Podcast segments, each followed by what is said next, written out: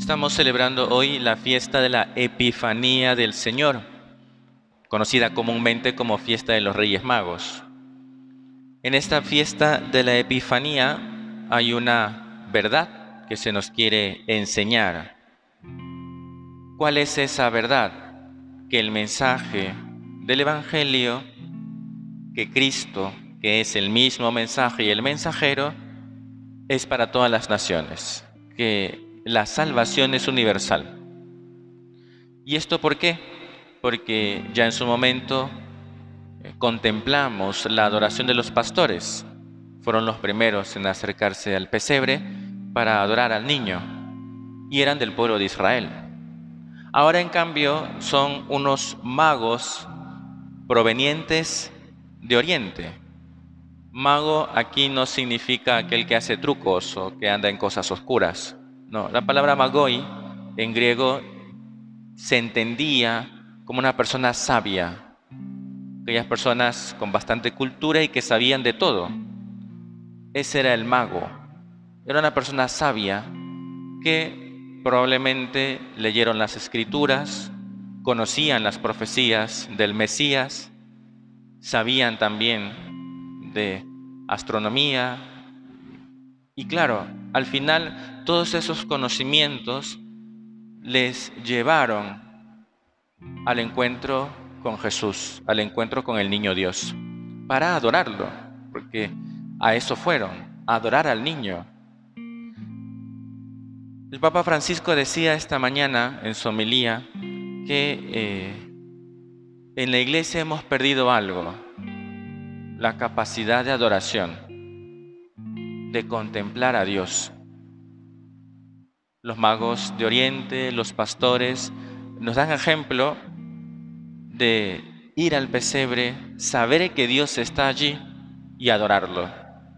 Eso lo hemos perdido un poco y el Papa dice que hay que recuperarlo. Hemos perdido esa capacidad de admirarnos ante la maravilla de Dios y rendirle gloria, darle culto. ¿Y eso cómo se nota que lo hemos perdido? Hay algunos aspectos, diría tres aspectos que nos pueden mostrar cómo hemos perdido la adoración en nuestras vidas. Por un lado, la oración.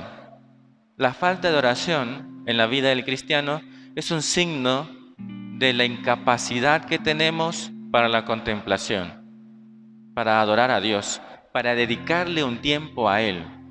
Porque eso en el fondo es la adoración. Es tener algo de nuestra vida, de nuestro tiempo exclusivo para el Señor. Una persona que no dedica, no dedica tiempo a la oración, pues no está adorando a Dios. Otro momento también, que también es importante, es eh, esos ratos que podemos dedicar a Dios en una iglesia. Es verdad que solemos tener la costumbre de que pues vamos por las calles de la ciudad, de repente vemos una iglesia abierta y entramos y nos quedamos un ratito para rezar para adorar a Dios. Y eso está muy bien y eso hay que hacerlo siempre. Dios está en cada iglesia, en cada templo.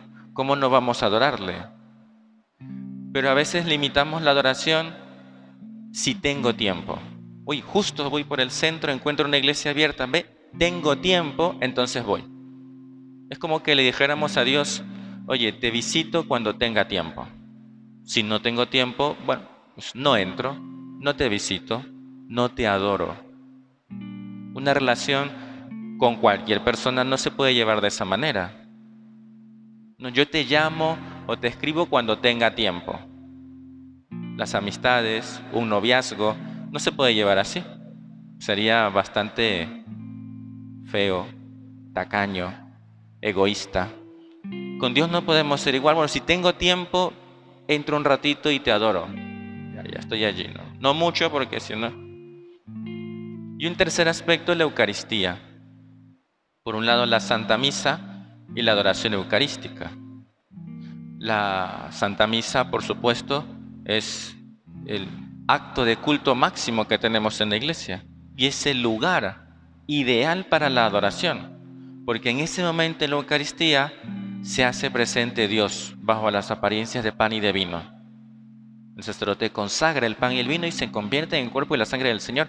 Así como Dios se hizo presente en un portal y los magos fueron a adorarle, Dios se hace presente en cada misa y está esperándonos allí cada domingo para que acudamos a Él, para que le adoremos. Y por supuesto, la adoración eucarística, consecuencia de la Eucaristía. De manera particular los jueves, pero en muchos lados pues se realiza adoración eucarística todos los días. Saber darnos una escapada para adorar al Señor, para hablar con Él, para estar un tiempo a solas con Jesús. Aunque estemos decenas de personas en una iglesia, podemos estar a solas con Jesús para adorarle. Vamos a pedirle al Señor entonces que este consejo del Papa Francisco lo asumamos.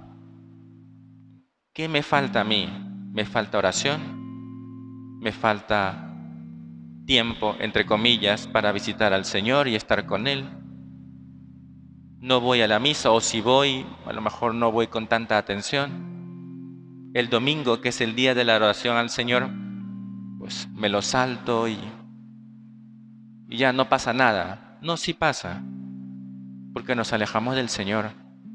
La adoración, dedicar tiempo, nuestras energías, nuestras fuerzas, sola y exclusivamente para el Señor. Tiene que estar eso metido en nuestras vidas. Y no solo en los momentos importantes, como puede ser la misa de Navidad, la misa de Reyes, ceniza, Domingo de Ramos, que uno habitualmente son los clásicos taquilleros, ¿no? que siempre la gente viene más.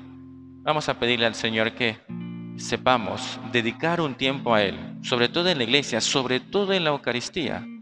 Allí el Señor nos espera para que le adoremos. Que así sea.